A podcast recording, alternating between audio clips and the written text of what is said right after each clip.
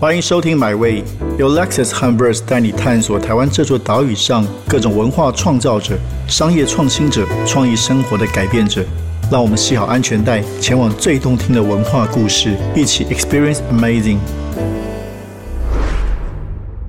欢迎大家收听我们这个月的买位。那这个月买位的主题呢是关于教育，尤其是教育的创新，或者很多在教育领域深耕的朋友。那我们的这一个月的客座主持人是台湾教育创新的代表性人物苏养志阿志，他是杂学校的校长。那今天我们来宾呢，其实也是很多朋友很熟悉的一个单位，是孩子的书屋。那今天出席到现场的是孩子的书文教基金会董事长陈彦汉。那当然，很多的朋友知道孩子的书在过去二十年。在台东，在台湾的偏向做了很多教育的工作。那特别是这个原来的创办人陈俊朗陈爸，那从一九九九年从台北返乡，在台东的大资本地区深耕落实孩童的教育服务，其实是大家都非常尊敬的一个教育工作者。那二零一九年陈爸骤然离世，那当时长子陈彦翰就担起重担。那这些年来，彦翰也做了很多新的工作。我们今天很高兴可以跟他们聊聊。那先欢迎养志跟彦翰两位。来跟大家问好，嗨，彦翰，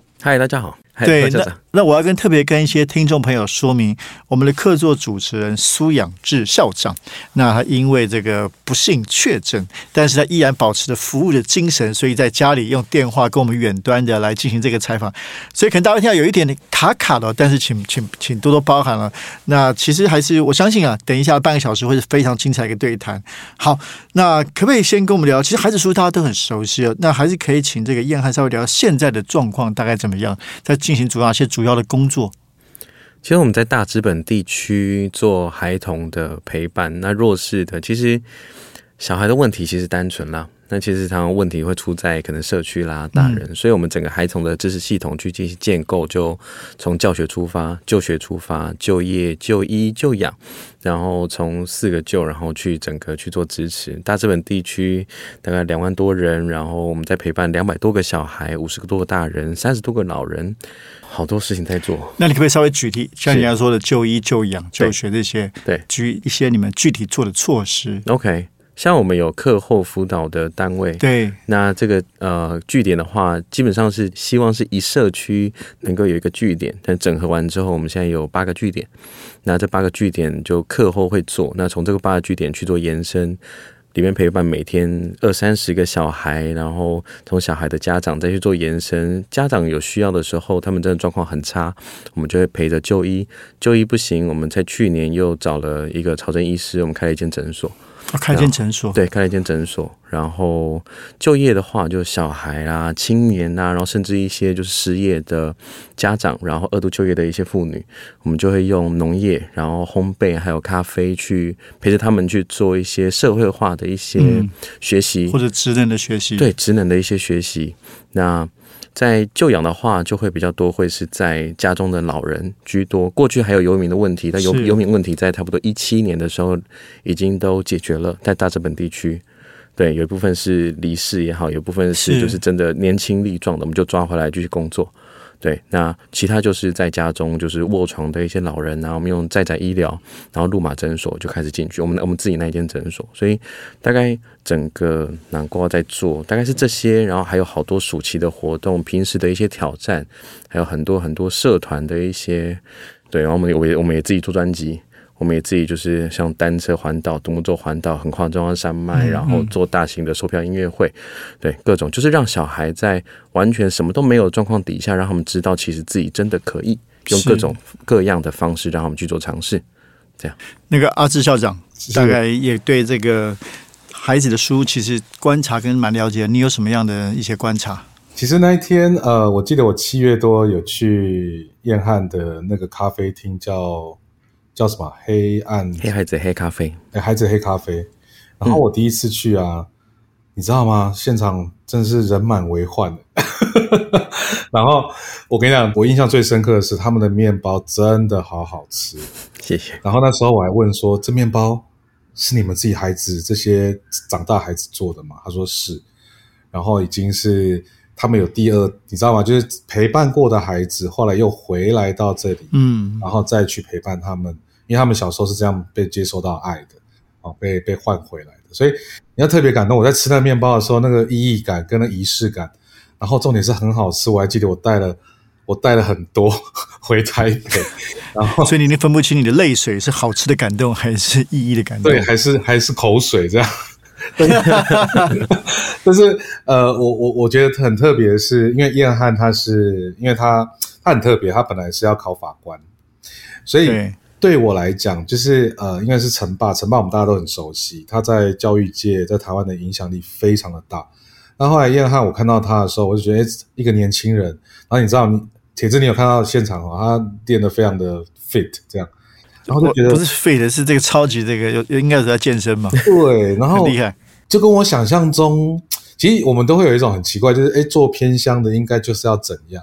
然后那时候我也 要瘦弱吗？呃，对，像我看起来也不太像做教育的，你懂吗？就就那时候我第一个感觉是，哎，他放弃了这一个，然后因为陈爸二零一九突然过世嘛，然后他突然要回到这边。然后他也带入了一些很新的东西，我比较想要聊聊说，呃，从他从小这样看他爸，然后到后来回来接，我猜一定有一个蛮多的心路历程，然后跟他怎么去适应这个，而且你知道他们现在已经做到完全已经不是教育了，他们根本就是一个大型的在地的社服的支持系统，根本就是个政府嘛。呃，也对啦，这这样讲。刚才他有聊对就医啊，关于就业各方面，就业啊，对啊，就学啊，然后这这这一块，我觉得我可以从燕汉用他的角度来跟我们分享一下。嗯，对，我觉得刚刚那个马志校长问的很好，就从小看你父亲对你的嗯影响是什么，后来到自己来承下这个责任。嗯，其实如果是我爸的话，对我来说像朋友啦，嗯，像兄弟啦，像真好，嗯，对。哦，有我我我觉得有有有点有点有趣的是，大家可能很难有的那种感受是，有点像情人那种情人情人是那种很贴近的，然后你会想要就是很少这种靠近关系，对对对对对，是很开心的那种，就是你都不知道，那你都不知道一般人怎么样哈？也有，所以我有曾经从黑白变彩色，从平面变立体的 OK 过程，对，所以因为他原本是在外面跑。到处跑，然后你就几乎看不到他。他白天的时候醒着的时候，你看不到他；然后晚上的时候，你也看不到他，所以就几乎不在。然后就他那个时候准备考书记官回来，然后开始陪着我们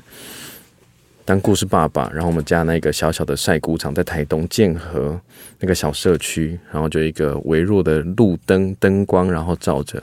然后。很热，嗯，那台东的日照很晒，然后晒的那样那样乱乱七八糟，然后晚上又在整个的散热的过程，然后我们这些小孩又在青春期，然后青春期的小孩味道之浓重，所以就是 又热又暗，然后人又多又挤又吵又闹，有一区在弹着吉他，一区在写着功课，一区打着赤膊在耍着双节棍。这都是他，这这都是我爸会的东西。OK，带着我们各种玩，然后那个时候的印象是，我会觉得天哪，原来活着可以是这么幸福的一件事，这样有爸爸是这么骄傲的一件事。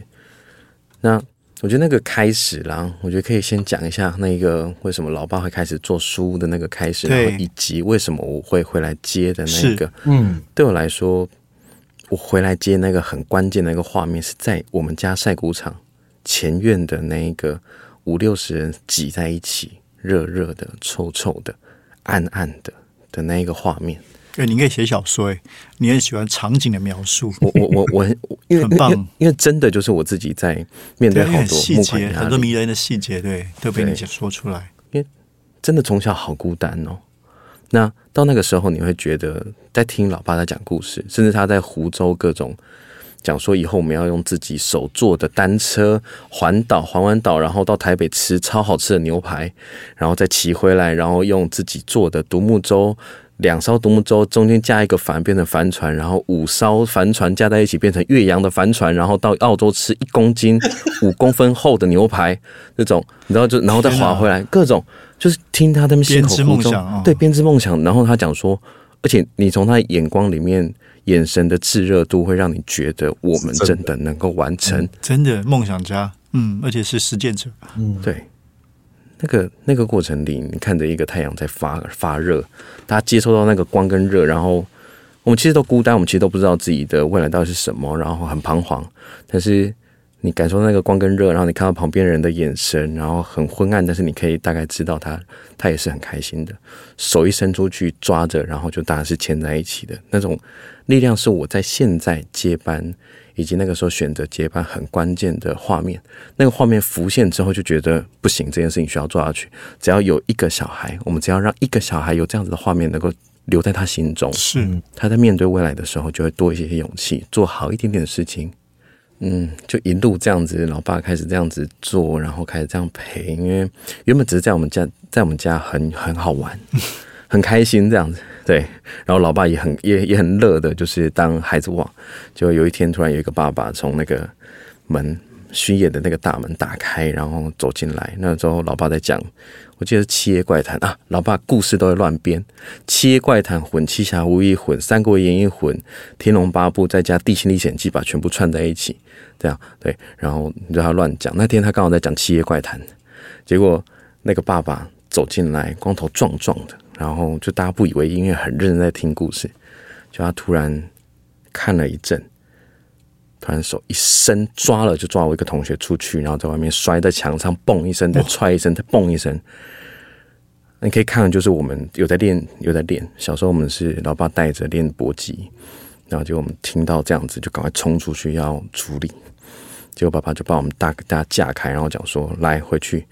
就隔天我们就去到那个同学家中，然后看到他家中襁褓中的弟弟满地都是尿布、垃圾。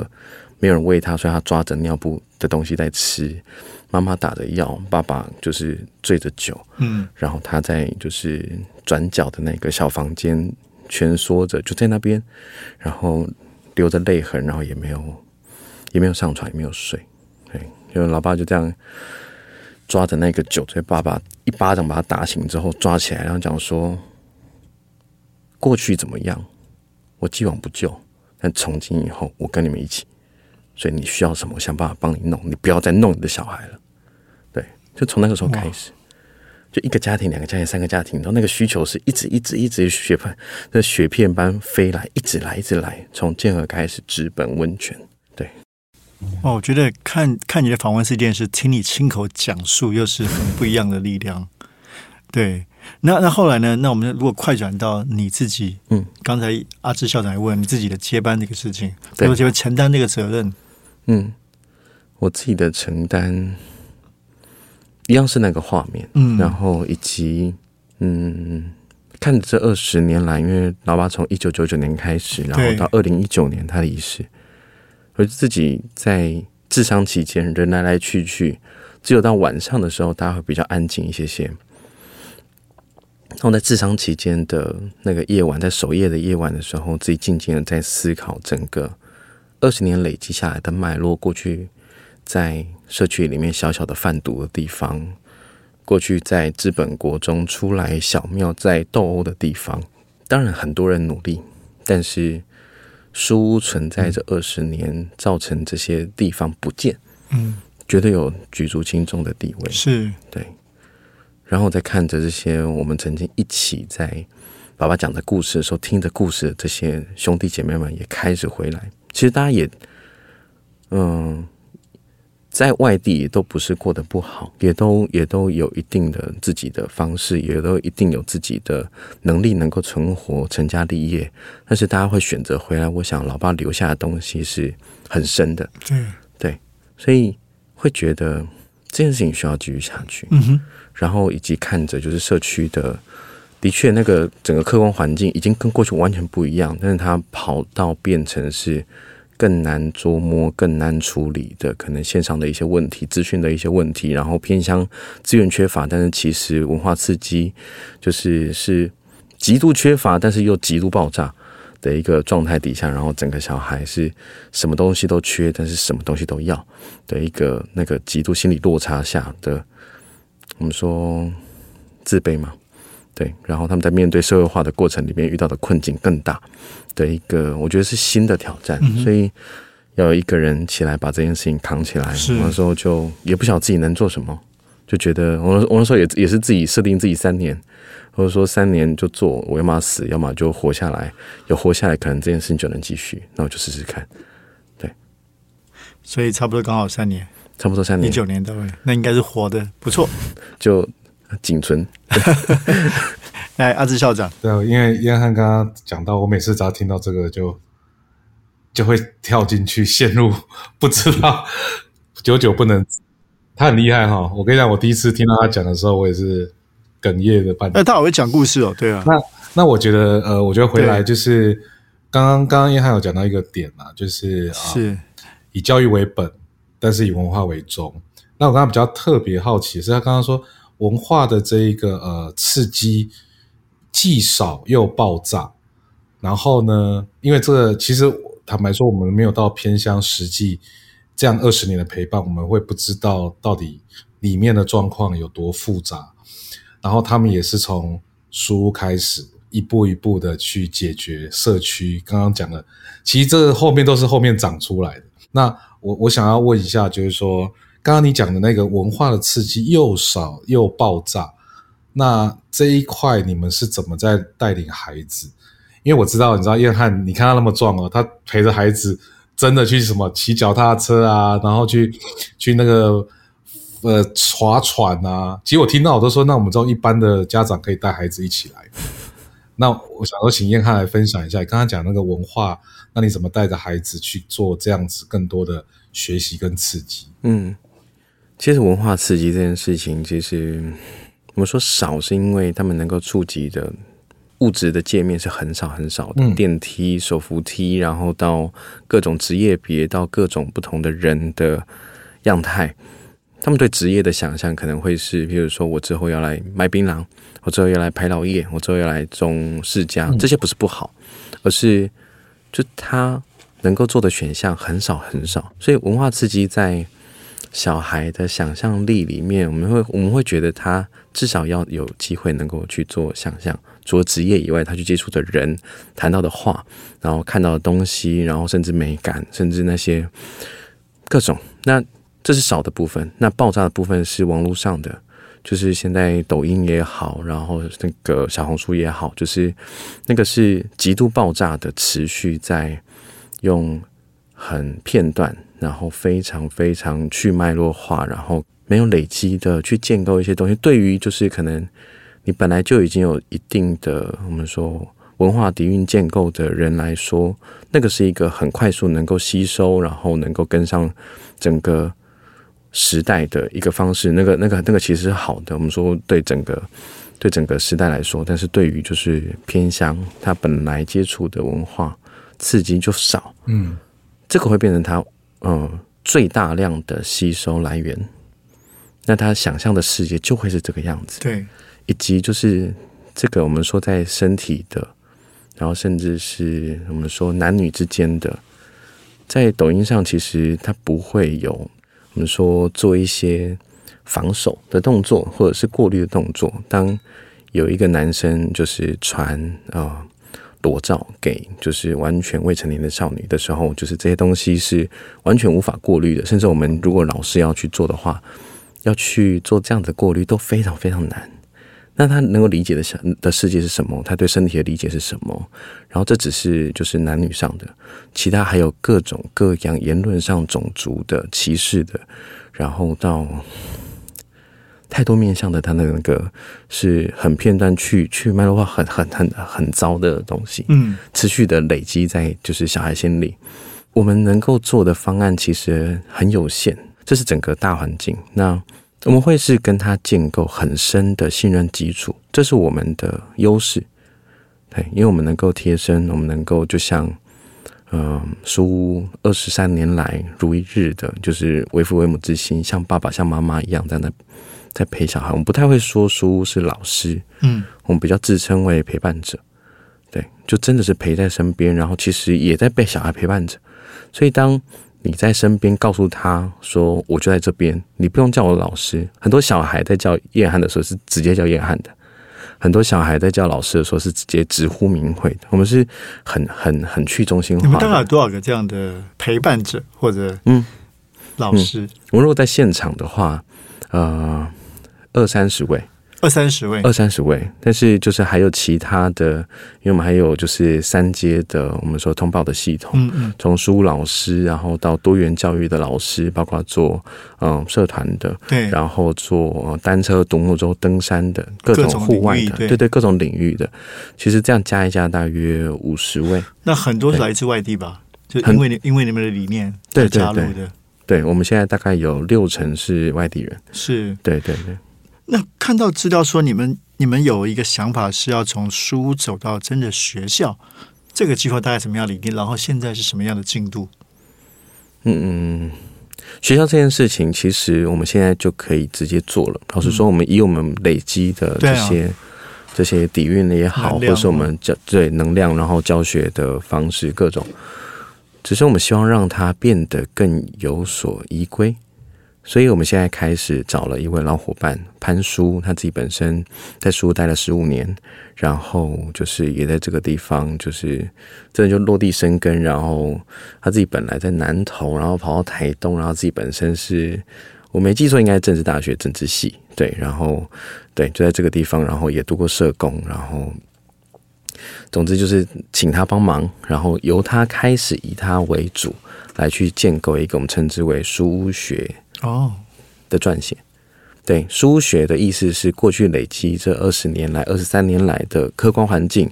主观的意识，我们所做的方案，然后累积起来，我们做的好的地方、不好的地方。那这里面它的文化底蕴是深的，然后是多元的，因为书不会因为就是，我们比较不像邦联，我们比较像联邦，嗯哼，就是各书屋各有自己的样态。汉人的社区就用汉人的样子，然后原住民的社群就是原住民的样子。呃，这个书刚好这个老师是拳击教练，就以拳击教练为主。这有一句话是感动自己，影响他人，就是你自己真的感动的事情，在做的过程里面，自己本身会发光，发的光的过程，小孩就会跟着一起。我们自己在回想整个书屋，陈爸在带着我们，带着大家的那个方式是这样，所以我们用这样的方式来做。嗯嗯嗯，但是这些东西过去都累积留在个人身上。我们想要借由一个书学会诊的一个研究团队来去做客观环境的从过去时间脉络的纵轴，然后到横轴的每一个人身上曾经做过了什么事，他带过了哪些人，然后再从可能使用者的观点再去做，嗯，小孩、社区、大人。家长甚至老人，如果还还还留着的，他们看见书在做的是什么，累积起来变成是一个比较完整的一个一个一个架构，去跟大家说书怎么做，并且在接下来我们期待在二零二五年的时候的这间学校，我们能够把这个东西纳为一个依规来去做，我们有共同的语言，而不是一样回到变成是纯粹的了解。联邦。所以学校是二零二五年的计划，那现在就是在透过这个书屋学在整理里面的方法论。是对，那这个会出版吗？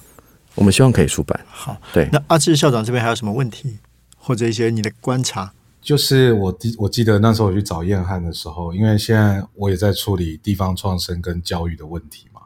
那我其实第一眼见到燕汉，我就跟他讲说，有没有办法把你们，因为你知道吗，每一个地方要处理的那个问题其实差不多，但是很多新的年轻人，他就是面临到刚刚讲的，哎，本来课后辅导，后来发现家庭有问题，后来发现这个都是弱势或隔代，然后后来又跟医疗有关。那因为我在听他讲的过程，我就会觉得，哎，你可不可以把你们这样的方式，可以把它传递给更多想做这些事情在全台湾的人？那燕汉也说，他就正在筹备这件事。对，觉得非常有意义啦。就是呃，因为其实很多我也被问到，可是我其实没有经验，嗯嗯我还是比较像是连接者。然后，所以我们就会请燕汉来跟我们这些地方创生在关注教育议题的团队来分享他们是怎么样呃边走边站，而且他们算是比较有经验的。所以呃，刚刚讲那个学校，我觉得他是因为其实我遇到燕汉，我就说你这是标准的去中心化的一个学校机构，然后它有很多元的很多元的这样的面貌。然后我那时候就问他很多问题，嗯，那我那时候我印象中比较特别的问题就是说，因为我就很好奇说为什么连就医，好、然后还有他有一个很特别的、哦，他们的老师都很年轻，然后都不是台东的人，很多啦。然后要么就是呃以前受过这样子，然后再回来的。嗯，那我比较想要好奇说，在人员培训哈，因为我们还知道人是最重要的，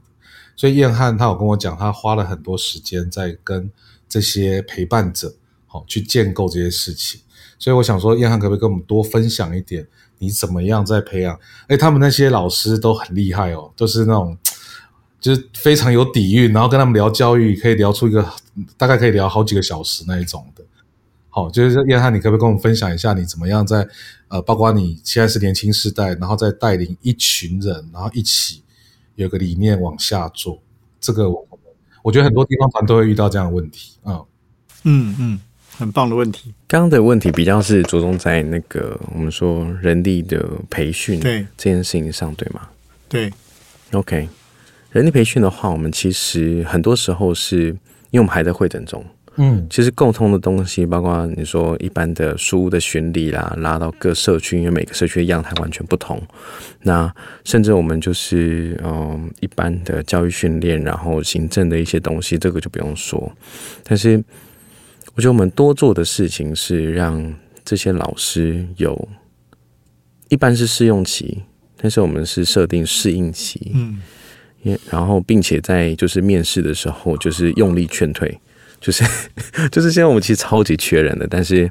就是我们的方式是用力劝退，让他知道就是不是用一般的老师的姿态来去陪小孩，嗯，你那过程是会一直被小孩挑战的，甚至会一直被自己挑战的，对。那在适应期的过程里面，是想尽办法让大家能够在生活上真的能够落地，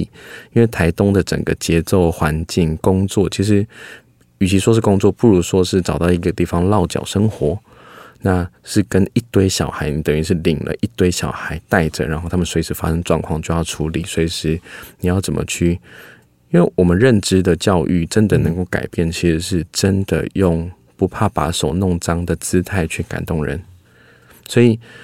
而且这个时间一定要够长，就是你如果只是短期的不会把手弄脏，然后你也把自己弄脏，然后自己断掉，然后就这样离开，其实产生断裂更大。但是我们就跟老师讲说，你至少要待两年以上，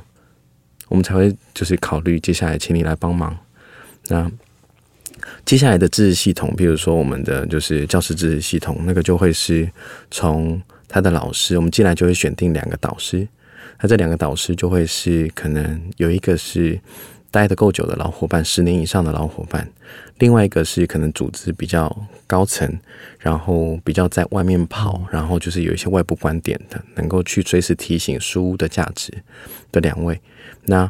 呃，导师会每个月都一定要跟这个这个教师聊过，然后我们说，不管是他的督导也好，然后可能比如说啊、那个那个，可恶，我都会记不起来我们的抬头太多了，抬头太多了，反反正就是基本上新的老师在来的三个月期间是会持续一直有做表单的会诊，是。然后会诊完之后，随时看到状况，然后不管是他填写的状况也好，或者是他的，我们说这个其实其实就会回到我们在陪伴小孩的过程，用陪伴者的姿态来去陪伴陪伴者。对，就是新的老师，我们我们旧的可能就是目前余裕不大，但是新来的老师，我们试着让这些新的老师能够在成为陪伴者的过程也被陪伴者，让他知道，嗯。我们说身教大于言教嘛，陈爸过去是这样子带着我们，用他的方式这样在做的。那我们看着，然后学着。那现在我们用我们的姿态来去带着这些人，跟他们讲说，你是可以被这样陪伴着的，我是能够这样跟你对话的，你不用把我当成上司，没有这种事情。我们就是一起想着怎么为小孩做。嗯哼，我有我有我的经验，我有我的方式。那书有书既有的文化。那你能不能够在这个文化里面真的适应下来、存活下来？我觉得是很关键的东西。那你给他调整一下。你现在不在上班，你现在是在这个地方跟这群人生活，然后你要为此负起责任。对。了解，嗯，所以所以那个比较多会是很深的去真心的去跟这些成为陪伴者的这些新的老师去做对谈，有些真的就适合，有些在主流的我们说教育也好，主流的价值里面已经就是做的很好的，其实反而他的那个框架会更难被拔除。嗯，对，所以那个过程就会变成，就是 那个是拆掉，然后全部重建，然后重建的过程可能还要挖到一些，就是呃自己心理深处从来不被揭露、从来不被处理的脉络。对，然后我们可能就这个时候心理智商需要介入，身心科可能需要介入，然后他真的清理完之后，才有办法好好的以干净的、舒服的姿态跟小孩平等的在对谈。嗯他才不会变成是呃拿小孩来疗愈自己，拿小孩来去压迫过去曾经被压迫的自己。对，所以我会认为陪伴者真的成为陪伴者的关键在这里，真的不容易。是非常不容易。对，好，阿志校长还有最后一个问题吗？呃，因为他有讲燕汉，或者一些感想？对燕汉其实我觉得很辛苦，因为他们现在组织越来越大，然后承受的整个社会，对，就他们已经进到一个整个大资本地区了。那我觉得有一个问题，就是也问给各个在做这样事情的青年朋友哦，就是说，因为你们这样成本开销其实非常大。那燕汉可以跟我们分享一下，说，哎，你们现在从经费啊，还有从这个劝募啊，钱从哪里来对，然后还有怎么去跟大众，因为大家都会认为，呃，孩子书很有名，其实很有名跟真的要呃永续的经营下去，这这中间还有一大的距离啦。所以我想说，跟叶叶汉真的跟我们分享一下，你怎么样在对筹措经费，怎么样永续经营下去？嗯 OK，我觉得真的要永续经营，其实前面会有一个我们说足够长的熬得住的时间，是就是你要在地，除了你的姿态要足够谦虚，然后真的你找到你自己的定位，你自己真的要玩这件事情，真的不怕把手弄脏，这个是最基础的本心。以外，接下来你在做的过程，不能够为了钱而屈就自己本来在进行的服务。嗯，这个会是关键，因为其实真的会投大资源，真的会长期累积、持续支持的，都是明眼人。嗯嗯嗯，你如果哇，因这句好为重要。对，你如果因为你需要这一笔钱，然后你委屈了自己，你委屈了你本来的初做心不，想做的事。做不想做的事，做本来你不需要做的事，一次、两次、三次，你自觉变质，这这认真在观察你，试着要提你一把的人会收手。我认为这是关键。所以你你们过去你这样讲这么这么痛切，应该是有一些这样的试炼是考试，但是你自己知道自己的方向，是，这个我觉得非常重要。不止对你们，我想对很多创业的人，其实都有一个初心，这怎么样走下去是很重要的。是对对书来说，尤其对就是我自己来说，因为对我来说这是一个好大的一个责任，是，而这个承担对我自己来说，那个承担不会是只是我自己一个人或是爸爸而已，他还有好多好多人的期待，对于偏乡的期待，对于儿少的期待，社会工作的期待。那在做的过程里面，其实很多时候必须为经费，然后去思考我是不是应该拒绝，我是不是应该接。那我学到最多的就是，其实，在题目里面我我也有就是有一个，嗯、最大的挑战跟收获。其实最大的挑战其实就是如何去拒绝这些其实很善意，但是他未必能够真的这么理解的 最大挑战。嗯，对，这是最大挑战。那最大的收获也是，我认为书书学其实，如果以外外部观点来说，跟资源观点来说的话，以我来说，最大的我们就称之为拒绝学。你如何学习，如何拒绝，用好的姿态，不卑不亢的让对方觉得不会不舒服。嗯，好，我觉得真的是今天这一集真的是要大力的推荐给所有的朋友，我的朋友，我觉得一定是会非常非常的动人，非常 inspiring。那今天很谢谢我们的我的客座主持人好伙伴，我们杂学校校长苏养志，那也祝养志早日康复。谢谢。那更谢谢是特别从台东来的孩子的书屋董事长陈燕汉，燕汉。那我觉得从今天燕汉的谈话中，我相信大家都对于对于教育，对于他们在做的事情有很多新的体悟。那谢谢两位，谢谢谢谢，谢谢，谢谢。这趟旅程已经到站了，感谢你的收听，也让我们一起期待下趟旅程的风景。别忘记订阅买位。本节目由 Lexus 和 Verse 文化媒体联名出品。